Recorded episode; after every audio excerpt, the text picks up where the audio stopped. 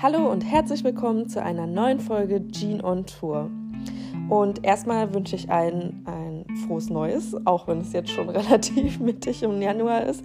Ich hoffe, ihr hattet einen wunderbaren Start ins neue Jahr und dass alle Reiseträume, die ihr euch erfüllen möchtet, äh, wahr werden in, im kommenden oder in den nächsten kommenden Jahren. Und da das Wetter gerade so grau und winterlich ist in Berlin, dachte ich mir, ich mache eine Folge über einen wunderschönen sonnigen Ort und nehme euch mit nach Griechenland, denn ich habe vor, wieder ein kleines Insel-Special zu machen. Und ich war in Griechenland tatsächlich auf zwei verschiedenen Reisen, einmal auf Santorini und einmal auf Kreta und möchte heute beide Orte vorstellen. Vielleicht erstmal wieder so zum Allgemeinen. Also wenn man an Griechenland denkt, ich glaube, den meisten Leuten kommt dann sofort die Flagge in den Kopf mit den, mit den weißen und blauen Streifen.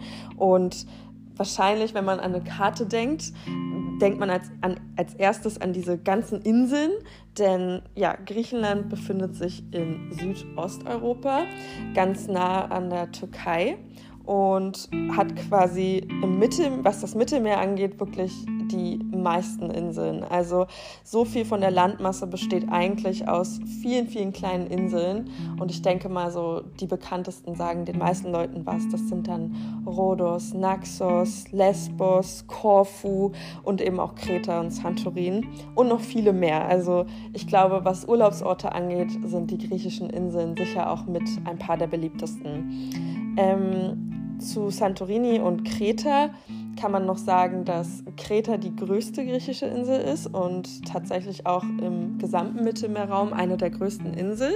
Liegt auf Platz 5 hinter äh, Inseln wie Sizilien, Sardinien, Korsika und Zypern. Und Gleichzeitig äh, Santorini liegt gar nicht so weit weg von Kreta. Das heißt, es gibt auch Fähren, mit denen man darüber fahren kann. Ich glaube, es dauert allerdings schon so drei Stunden, um dort rüber zu kommen. Santorini liegt trotzdem so als kleine halbmondförmige Vulkaninsel relativ weit draußen, sage ich mal, von der Ägäis, weil viele der anderen griechischen Inseln sind doch ein bisschen näher am Festland.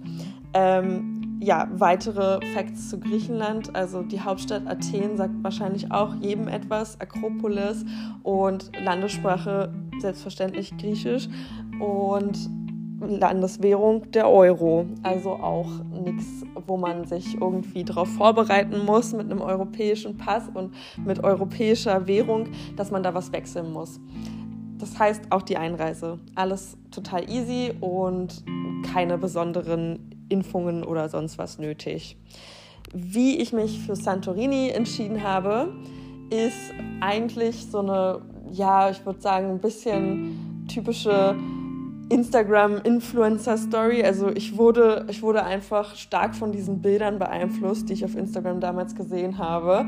Ich, ich weiß noch, dass ich mir ähm, oft von dem Ort Ia, über den ich später auch noch mehr rede, ähm, Bilder gesehen habe von diesen wunderschönen weißen Häusern und dann diese, diese weißen Kirchen auch mit den wunderhübschen runden blauen Kuppeln und dem Meer im Hintergrund. Und ich dachte mir einfach, da muss ich auch unbedingt hin. Und gleichzeitig habe ich als Teenager ähm, so ein Buch gelesen, das hatte auf Englisch den sehr lustigen Namen äh, Sisterhood of the Traveling Pants.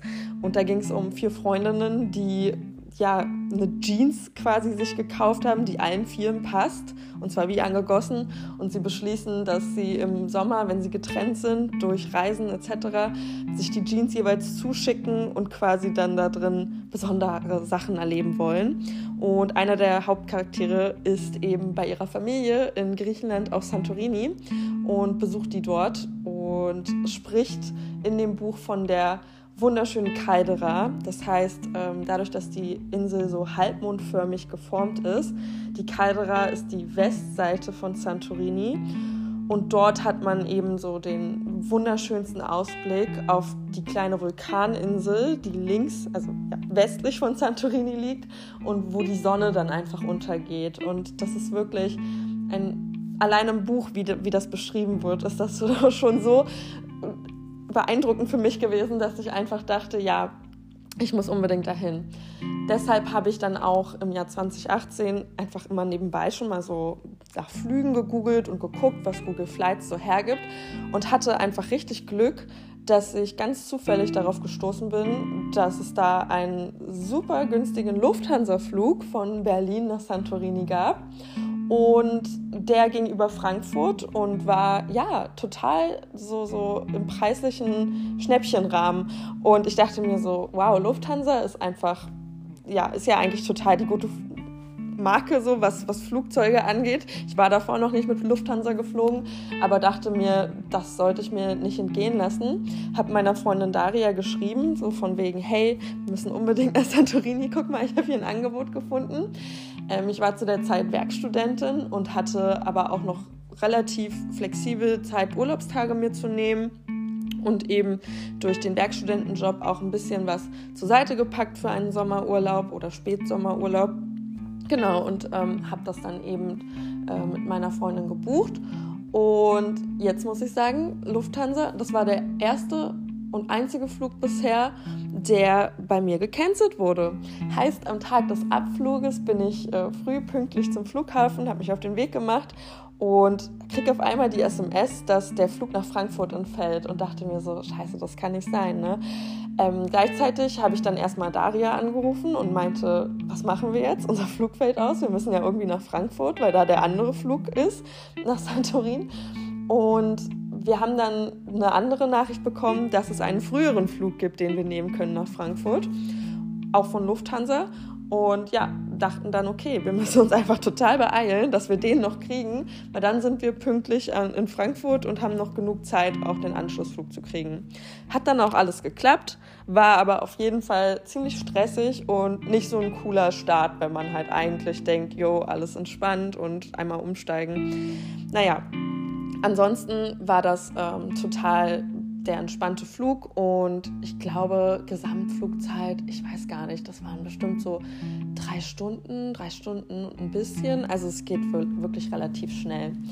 Wir haben uns auch entschieden gehabt, dass wir in, auf Santorini quasi in zwei verschiedenen Orten sein wollen. Ich hatte auch verschiedene Empfehlungen bekommen. Von einer guten Freundin ähm, wurde mir ein ganz cooles, so nicht Camp, aber quasi so Mini-Resort äh, empfohlen, das in der Nähe der Hauptstadt ist. Die Hauptstadt ist ähm, Fira und das liegt in Santorin, auf Santorini quasi so in der Mitte der Insel, auf der Caldera-Seite.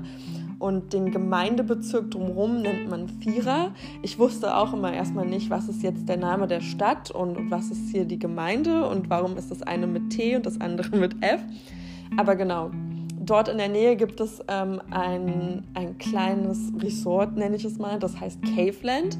Und da waren früher, also da waren irgendwie so ganz viele Tennisplätze. Und ich glaube, das war früher so ein abgeschirmter Bereich, wo halt Leute wirklich so ähm, für, für Wellness, Sporturlaub oder was auch immer ähm, sich aufgehalten haben. Und mittlerweile war das halt wie so eine Art, ja, eigentlich fast so ein zusammenhängendes Hostel. Das heißt also, man hatte dort so Caveland, wie der Name sagt, wirklich so kleine Höhlen, Caves, wo dann quasi die Zimmer drin waren. Es gab halt auch so größere Gruppenzimmer und ich hatte halt mit Daria zusammen ein Zweierzimmer und ja, das war total cool, weil diese Höhen natürlich auch auf so einer Insel, auf die Temperaturen im Sommer auch sehr hoch werden, also über 30, manchmal auch an die 40 Grad, je nachdem, wie heiß es ist in der, in der Hauptsaison, dass diese Höhen natürlich voll gut sind, um auch so einen vor der Hitze zu beschützen. Ne? Und gleichzeitig waren die auch klimatisiert, also es gab Klimaanlage. Und das sah einfach total cool aus, weshalb wir das als erstes genommen haben. Ähm, wenn man nach oder wenn ihr nach Unterkünften auf Santorini guckt, dann sollte man auch immer wissen, dass alles, was sich quasi auf der Westseite, also beim Halbmond auf der Caldera-Seite befindet, teurer ist. Dadurch, dass dort eben ähm, einerseits das Meer ein bisschen ruhiger ist und durch diese, durch diese Einbuchtung und gleichzeitig eben auch, was diesen Sonnenuntergang Ausblick, alles Mögliche angeht, das einfach ja, hochwertiger ist in Anführungszeichen. Das heißt nicht, dass es auf der anderen Seite nicht auch total schön ist. Es ist nur, was die Preise angeht, unterschiedlich. Wir wollten aber trotzdem recht nah an der Hauptstadt sein, weil ähm, wir uns die natürlich auch angucken wollten und weil wir auch beide keinen Führerschein hatten oder haben. Und da war es dann natürlich gut für uns, dass Vierer oder Vierer nicht so weit weg vom, vom Flughafen ist und wir dort sehr schnell mit dem Taxi dann hingekommen sind, abends vom Flughafen und gleichzeitig eben auch aus der Mitte der Insel wir mit Bussen für, für kleine Touren uns gut bewegen konnten. Das heißt, genau, wir haben die erste Hälfte dort verbracht und dann wollten wir natürlich auch noch nach Ia. Geschrieben wird das OIA. Das ist die wunderschöne Instagram-Stadt, sage ich mal, die am Norden der Insel, wirklich an der Nordspitze ist. Und dort haben wir uns dann so ein kleines Boutique-Hotelzimmer genommen, auch nicht direkt am, am Meer, also nicht mit Blick aufs Meer. Da gibt es wirklich unglaublich schöne Boutique-Hotels mit eigenem kleinen Whirlpool, wo man abends sitzen kann und auf die Caldera schauen kann.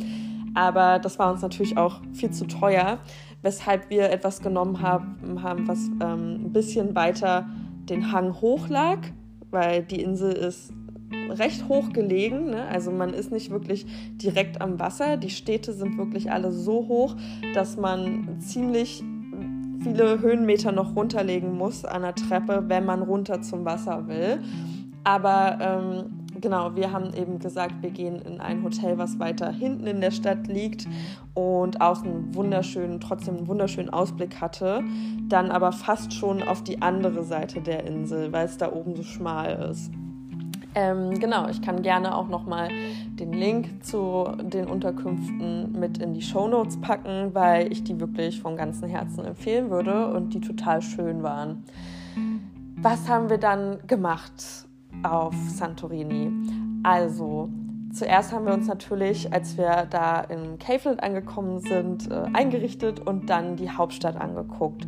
Auch von dort kann man also auch dort hat man überall diese wunderschönen weißen Häuser. Es gibt eine große Kirche direkt in einem der Hauptplätze und dort ist auch abends immer was los. Es läuft meistens äh, Straßenmusik und die Leute versammeln sich dort alle, um wirklich so Videos von, vom Sonnenuntergang zu machen.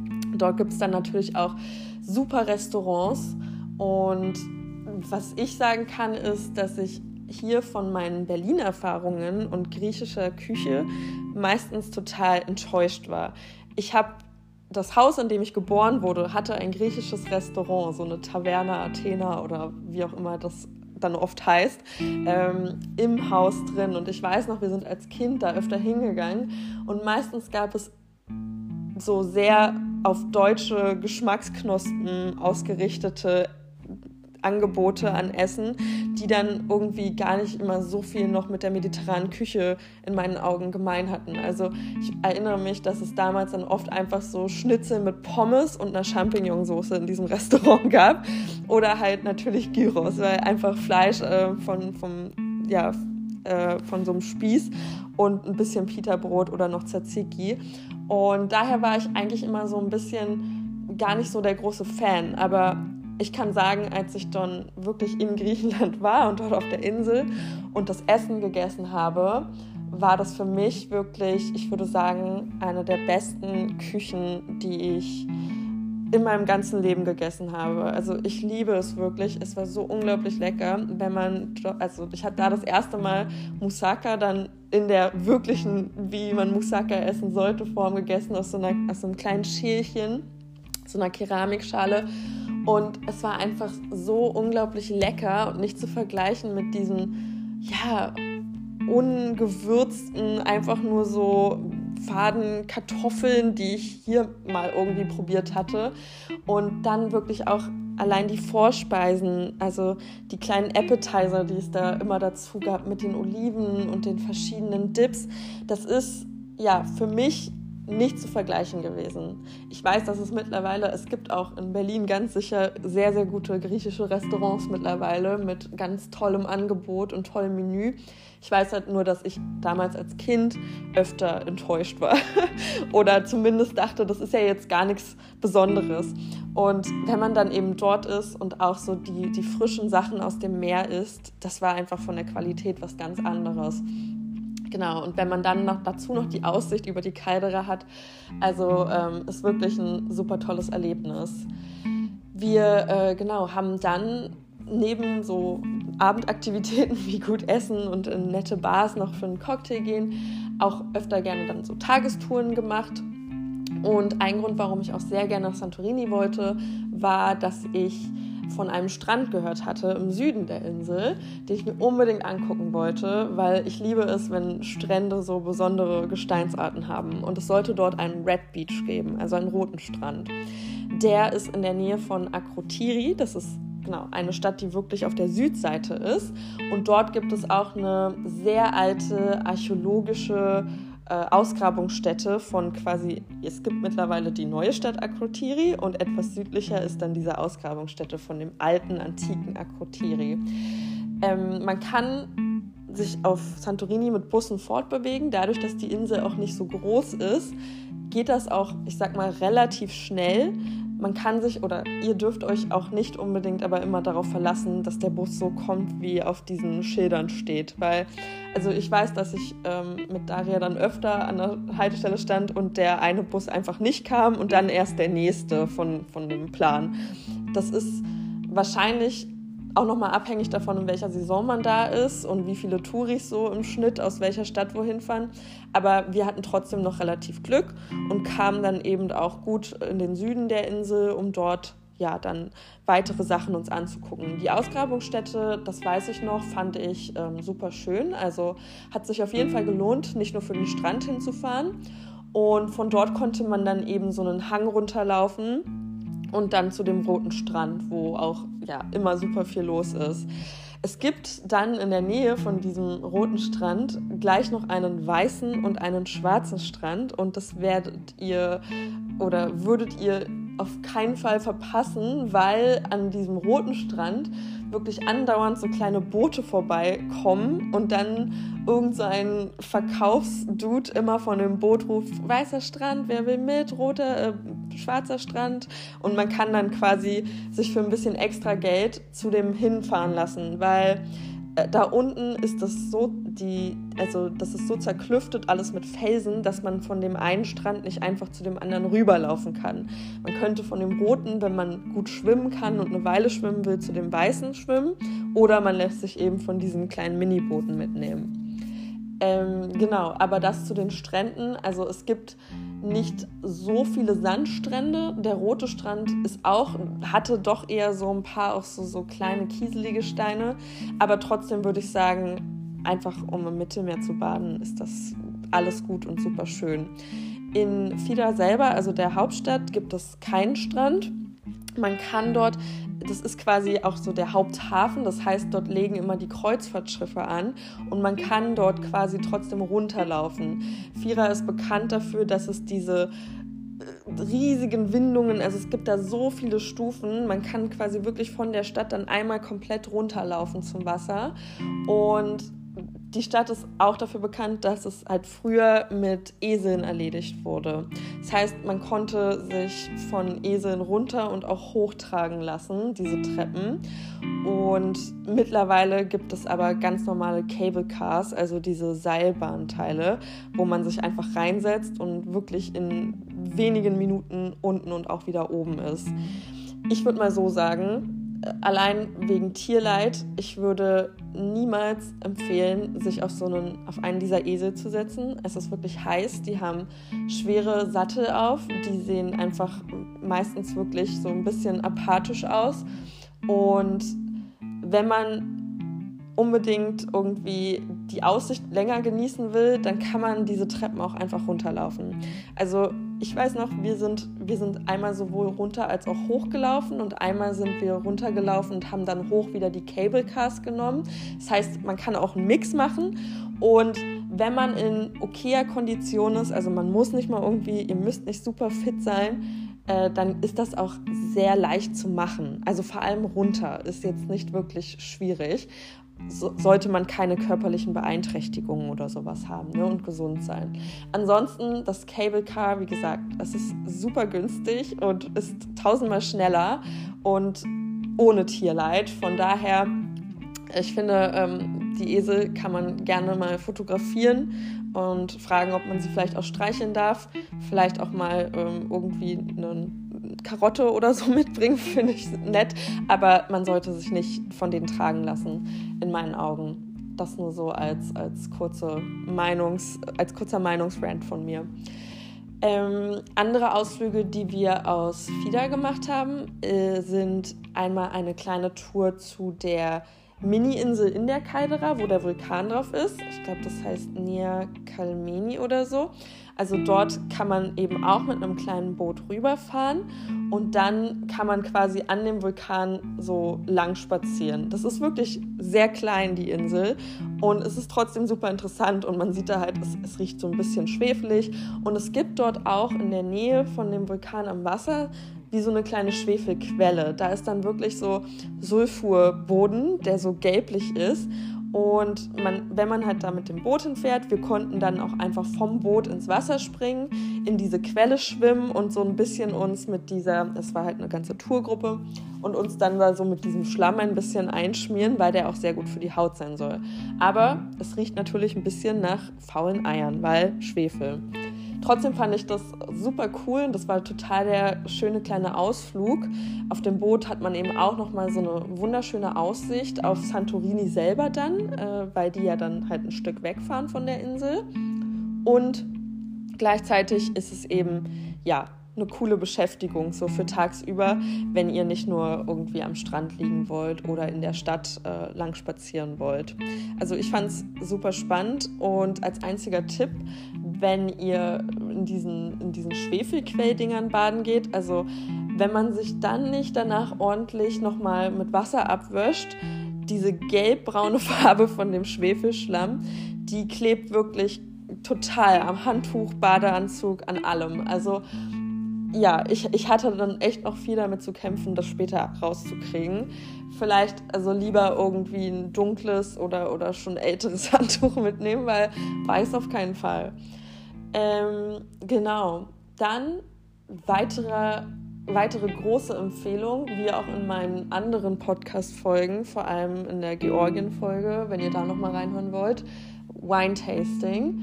Auf Santorini gibt es so eine ganz besondere Art, wie der Wein angebaut wird, dadurch, dass die Weinranken nicht so in die Höhe wachsen können durch die Hitze, gibt es dort so die, die Anbauart, dass die Weinranke ja wie so einmal so gerollt wird, also wie so zylinderartig aufgerollt und eher so am Boden liegt.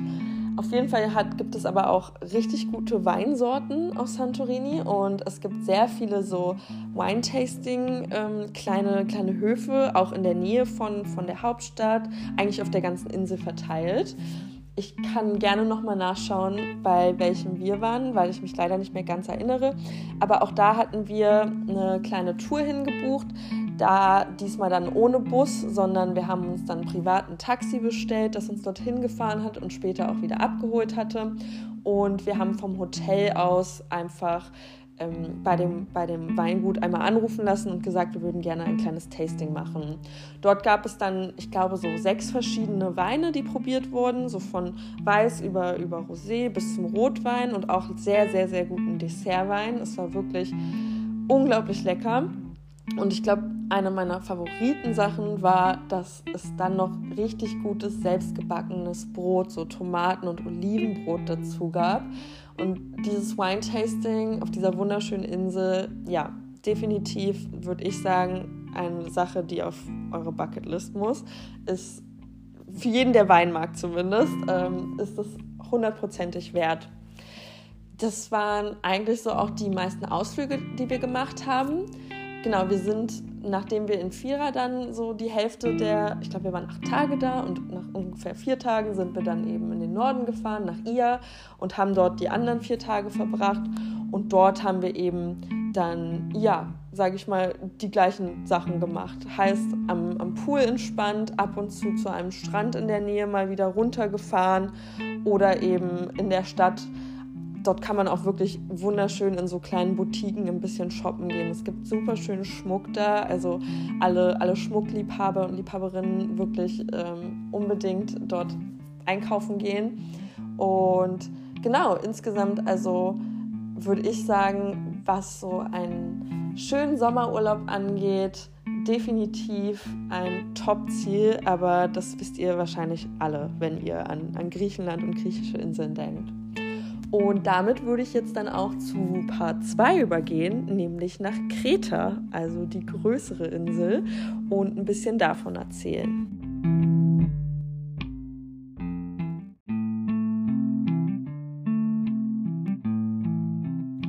So, und bevor ich euch jetzt noch mehr zu den einzelnen Reisezielen auf Kreta erzähle, vielleicht noch ein kurzer Exkurs in die griechische Mythologie. Die fand ich nämlich auch als Kind schon immer super spannend. Und gerade eine Geschichte, die auf Kreta spielt, ist, glaube ich, für ganz Europa super spannend und interessant. Nämlich die Geschichte von Zeus und der Prinzessin Europa. Das war die Tochter eines phönizischen Königs und Zeus hatte sich in diese Tochter verguckt und in vielen der griechischen Mythologie-Geschichten hat Zeus gerne die Gestalt eines Tieres angenommen, um quasi unauffällig mit diesen Menschenfrauen zu verkehren. Und er hat Europa in Form eines Stiers besucht und, sagen wir mal, ja, entführt und nach Kreta gebracht. Und dort haben sie den gemeinsamen Sohn Minos bekommen, der später der König von Kreta sein sollte. Und beim Namen Minos klingelt es vielleicht auch bei euch, weil das sehr ähnlich wie Minotaur klingt. Und die Geschichte ist auch verbunden, also gehört auch zusammen, denn Minos hatte quasi einen Herrschaftsanspruch auf Kreta gestellt als Sohn von Zeus. Das haben tatsächlich viele Könige damals so auch versucht, in ihre Herrschaftslegitimation mit reinzubringen, ne, dass sie von, von Göttern abstammen und daher äh, am besten geeignet dafür sind zu regieren. Und in dieser, in dieser Geschichte, in diesem Mythos, musste Minos sich gegen den Meeresgott Poseidon durchsetzen und bekam Hilfe von seinem Vater durch einen großen Bullen, der ihm im Kampf half. Und dadurch, dass er dann eben äh, Poseidon sehr wütend gemacht hat, sorgte dieser dafür, dass die Frau von Minos, nämlich Pasiphae, sich in diesen Bullen verliebt hatte und mit dem ein halb Mensch, halb Bullenwesen gezeugt hat, was der Minotaur war. Und dieser Minotaur wurde dann in eine Art Labyrinth gesperrt, um die anderen Menschen vor ihm zu beschützen, weshalb dann der Icarus, sagt euch vielleicht auch was, der junge Mann, der zu nah an die Sonne geflogen ist, mit seinem Vater dieses Labyrinth gebaut hat. Und auch heute kann man in der Nähe der Hauptstadt von Kreta, in der Stadt Knossos, ich glaube es heißt Knossos, das K spricht man, glaube ich, weich aus, ähm, den, den alten Palast sehen und natürlich auch so Bilder rund um die Geschichte von dem Minotaur und Minos. Also das nur als so eine kleine Geschichte, die sich auf Kreta abgespielt hat. Ähm, ich bin mit EasyJet nach Kreta geflogen und Kreta ist eine so große Insel, dass es auch tatsächlich zwei Flughafen gibt und zwar einmal in der Hauptstadt Iraklion und einmal in der anderen sehr sehr großen Stadt auf der Westseite der Insel, die Chania heißt. Ähm, man kann die Insel quasi, wenn man möchte, so vertikal in vier große Stücke teilen und es gibt vier sehr große Städte, die sehr bedeutend sind auf Kreta. Das ist ganz im Westen einmal eben die Stadt Chania, die auch den eigenen Flughafen hat. Wenn man sich dann weiter Richtung Osten bewegt, kommt Rethymno und das ist eben auch eine wunderschöne große Hafenstadt.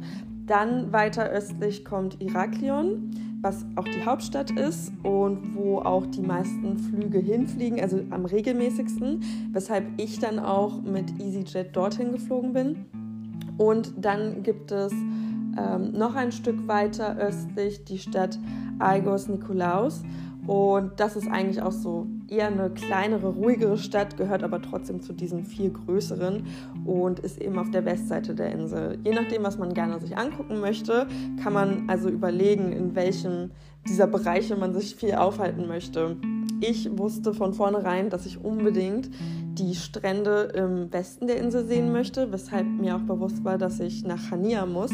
Gleichzeitig war meine Tante zusammen mit meinem Onkel, aber auch schon vor Jahren sehr oft in äh, Matala, das ist im Süden von Kreta und da ist Iraklion näher dran, weshalb ich das gerne verbinden wollte und dann eben erstmal nach Iraklion bin.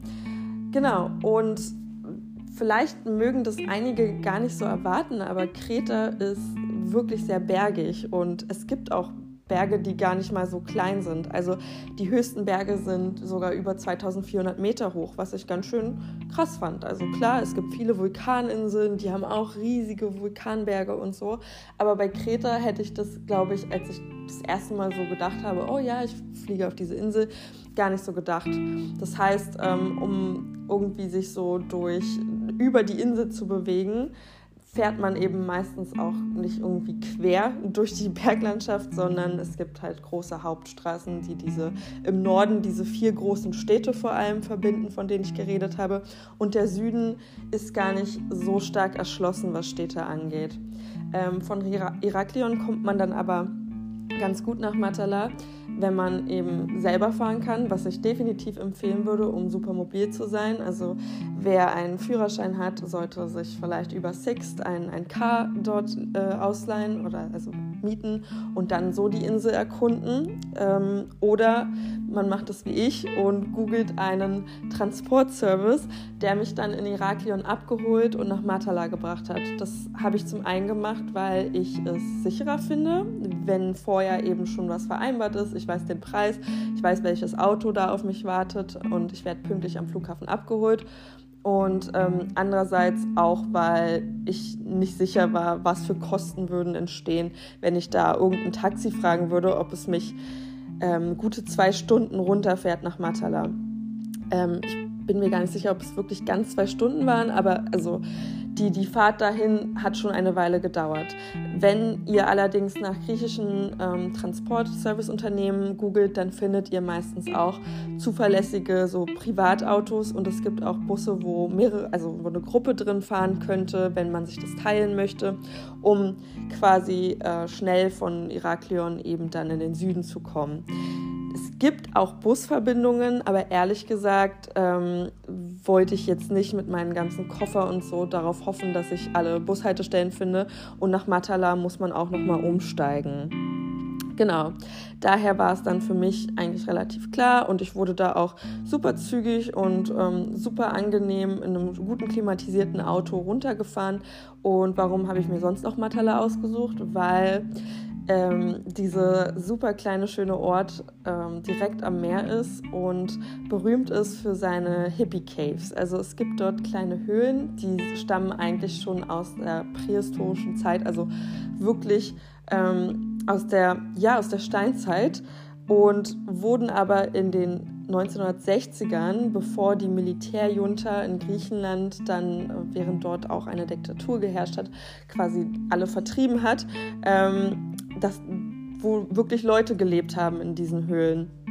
Und in diesen Hippie-Höhlen waren halt nicht nur irgendwelche Hippies, sondern auch einige sehr bekannte Menschen. Also unter anderem Bob Dylan und auch Cat Stevens, die da eine Weile gewohnt haben. Und ich fand das einfach super spannend.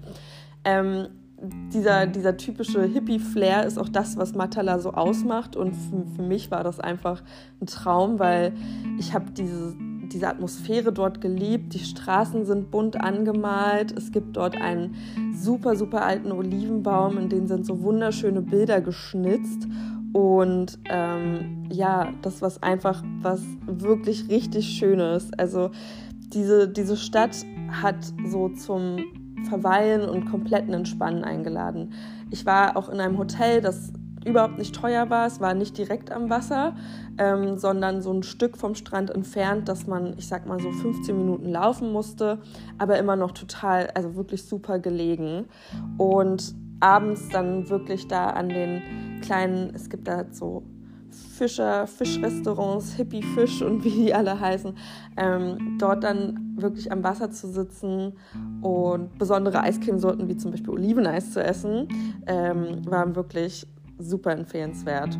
Das Ding ist, wenn man danach von Matala wieder nach oben möchte, also und dann im besten Fall noch nach Hania, äh, ist das gar nicht so leicht. Und wenn, da ich nicht die gesamte Fahrt mit Taxi zurücklegen wollte, weil das extrem teuer gewesen wäre, also auch mit so einem Transportservice, habe ich mir überlegt, wie ich am besten nach Hania komme. Ähm, ich glaube, insgesamt sind das nämlich so über drei Stunden gewesen, die man von, von dort, dort äh, nach Hania zurücklegen müsste. Und mein Plan war es dann, quasi in, von Matala nach Rethymno mir einen Transportservice zu buchen und dann in Rethymno den Bus zu nehmen, weil dann wieder auf der Nordseite der Insel die Busverbindung auf der geraden Hauptstraße super gut ist und die Busse auch sehr oft kommen. Gerade in diesen großen Städten ist das gar kein Problem.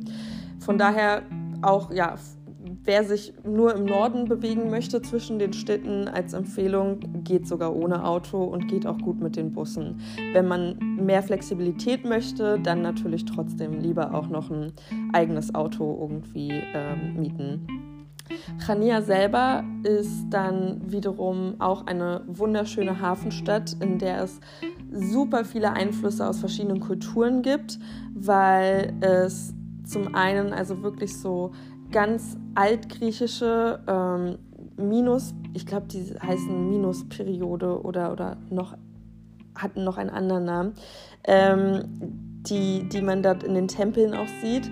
Dann gab es sehr lange auch die Herrschaft des, ähm, von, von den Römern und ähm, ich glaube, die Venezier waren es, die auf Kreta eine Weile ähm, gesiedelt hatten. Und das sieht man eben auch an der Architektur. Also einige Gebäude haben mich wirklich stark so von so spitzen Türmen, die am Hafen gebaut sind, wirklich an Venedig erinnert. Das war äh, sehr stark erkennbar. Und dann gab es natürlich auch eine Zeit, in der das Osmanische Reich starke Einflüsse hatte. Und das sieht man eben auch an vielen Gebäuden. Es gibt Minarette, es gibt so Runddach-Tempel oder so alte Moscheen und Gebäude, die eben auch diesen Stil haben. Und genau, insgesamt ist die Stadt wirklich wunderschön. Die, diese Farben, also die Häuser, die bunten Farben, alles ist einfach, ja, ich finde wirklich ein Traumurlaubsort.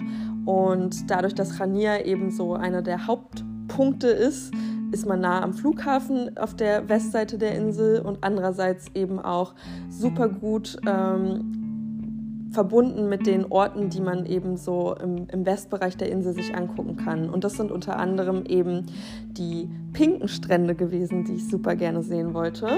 Es gibt nämlich mehrere pinke Strände auf Kreta. Und vielleicht habe ich euch ja in der Bali-Folge davon erzählt, dass ich es leider nicht zeitlich nach ähm, Komodo geschafft habe oder Lombok, um mir dort die Strände anzusehen. Und deshalb habe ich eben gedacht, hey, warum nicht einfach das mal versuchen auf Kreta zu sehen? Und es gibt ganz einfach zu buchen Touren mit Get Your Guide oder auch eben vor Ort in Chania, wenn man zu diesen Infopoints geht, Busse, die einen nach ähm, Elafonisi fahren. Elafonisi liegt nochmal quasi wie an so einer kleinen, ähm, an der Südwestspitze von Kreta und ist nochmal mit so einer Art Mini-Insel verbunden. Und dort werden eben von so kleinen zermahlenen roten Korallen die Stücke angeschwemmt, was den Sand von dem Strand so leicht rosa färbt. Es kommt also auch immer auf die Saison an, wo ähm, mehr von diesen Korallen angespült werden, weshalb die Farbe dann halt auch unterschiedlich stark sein kann. Wir waren im, ich glaube, Juni da und auf jeden Fall konnten wir sehr gut auch was von der Farbe sehen. Es war wirklich wunderschön. Ähm, und genau die Fahrt dahin war super, weil wir eben nicht nur eine einfache Transportfahrt gebucht hatten nach Elafonisi, sondern wir hatten das verbunden mit einer Art Honigtasting auf dieser Fahrt. Das heißt, man hat zwischendurch angehalten und es gibt auf Kreta sehr viel auch so Honigverkäufer. Also das ist ein sehr wichtiges Gut neben Oliven, Olivenöl und allem, was äh, dort sonst angebaut wird war der Honig auch wichtig. Und gleichzeitig hatten wir auch einen Stopp an einer Höhle, zu der man aufsteigen konnte an so einer alten Steintreppe. Und in dieser Höhle gab es ähm, ja, Bildüberreste und Dinge, die aus der Hagia Sophia in Istanbul stammen.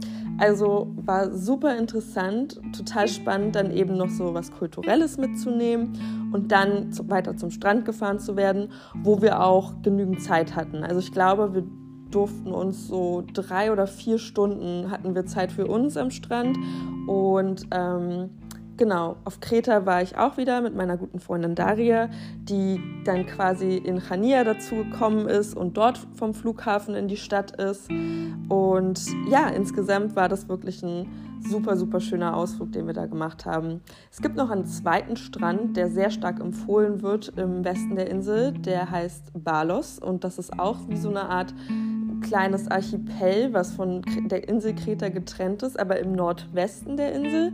Und wenn das Wasser niedrig ist, dann kann man da, glaube ich, einfach so rüberlaufen. Und auch dort werden eben manchmal diese Korallen angespült.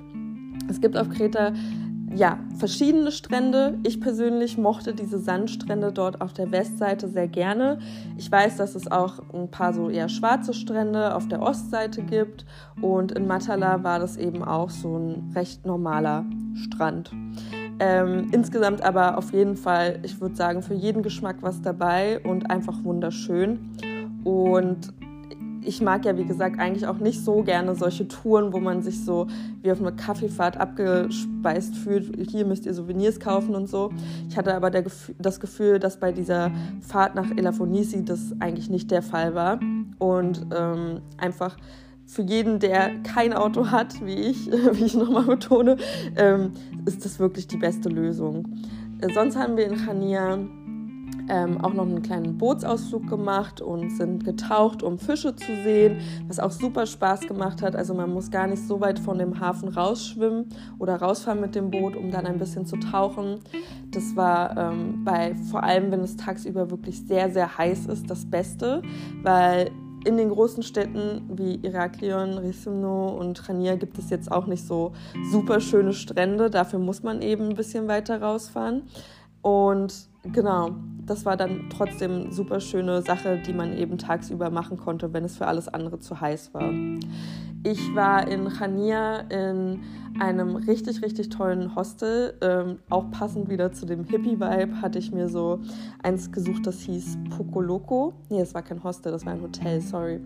Aber ähm, es hatte trotzdem diesen sehr so frischen, bunten, jungen Flair. Es war wirklich richtig schön. Ich habe dort auch so ein typisches griechisches Frühstück gegessen. Wenn ich mich richtig erinnere, war das so eine Art Pfannkuchen mit ganz leckerem frischen Honig von der Insel. Aber ähm, ich würde jetzt lügen, wenn ich sagen würde, ich weiß, wie, das, wie dieser Pfannkuchen noch hieß. Es war aber wirklich richtig lecker und ähm, ich kann das gerne auch nochmal raussuchen und als Spezialität runterschreiben. Was die Sprache angeht, ich bin mit Englisch super durchgekommen. Also sowohl bei den Taxifahrten habe ich mich mit den Fahrern äh, so, sagen wir, so wie es geht, so unterhalten. Also das war jetzt kein fluent English, aber zumindest konnten sie Fragen beantworten, einfache Fragen zur Insel, Temperatur, wie ist das so, was ist die beste Saison, wie ist es hier im Winter auf der Insel, ähm, wie ist es mit Regenzeit und solche Sachen. Also einfach so, ich habe meistens einfach ein paar Sachen so gefragt, was so typische Orte sind, wo man hin kann und das konnte auch alles super auf Englisch beantwortet werden. Ähm, in den Hotels sowieso und auch sonst in der Stadt. Das Griechische, ja, ist mir persönlich sonst auch total fremd. Also ich, ich verstehe bis auf diese Wörter, die man halt sich so aus einem Reiseführer anguckt, danke, hallo, ja und so, ähm, gar nichts.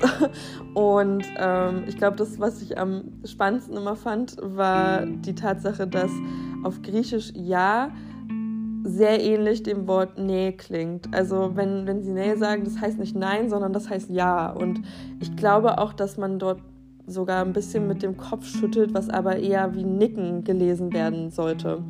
Und ähm, was ich sonst noch spannend fand, war, dass die Kreter sehr stolz auf ihren Dialekt sind.